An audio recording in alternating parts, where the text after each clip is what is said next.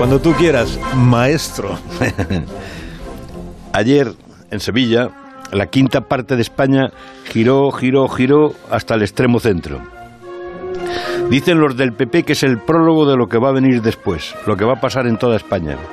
La democracia había canalizado las venganzas. Se acabaron aquellos políticos que pedían en los mítines fusiles y no discursos, promo y no palabras. De pronto, una horda de xenofobia pisotea Europa y la tronada ultra llega a España.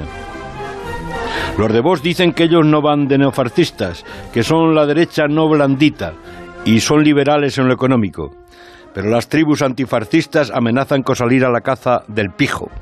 Todo esto ocurre en Europa, donde está desapareciendo la izquierda y la alternativa está entre la derecha y la extrema derecha.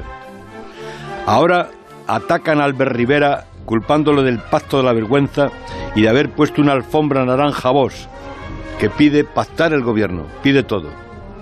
Manuel Valls, el que fue primer ministro de Francia, avisa, mejor perder el gobierno que traicionar las convicciones. Los de Podemos ya han escrito el epitafio. Ciudadanos pacta para que vos, aliado de Lepón y de Salvini, entre en la mesa del Parlamento andaluz, a costa de Adelante Andalucía. Descanse en paz cualquier rastro de moderación de Albert Rivera. Querido Carlos, ya es tarde para un novecento, o para cantar Vela Chao, Vela Chao. Pero hay gente que se pregunta, ¿dónde están los poetas andaluces de ahora? Cantan, y cuando cantan parece que están solos. ¿Es que Andalucía se ha quedado sin nadie? Dicen que ha resucitado nada menos que el nacionalcatolicismo. Y si vuelven el rosario y las hostias, habrá que decir lo de aquel renco. A la iglesia no voy porque estoy cojo, pero a la taberna voy poco a poco. Y viva el vino.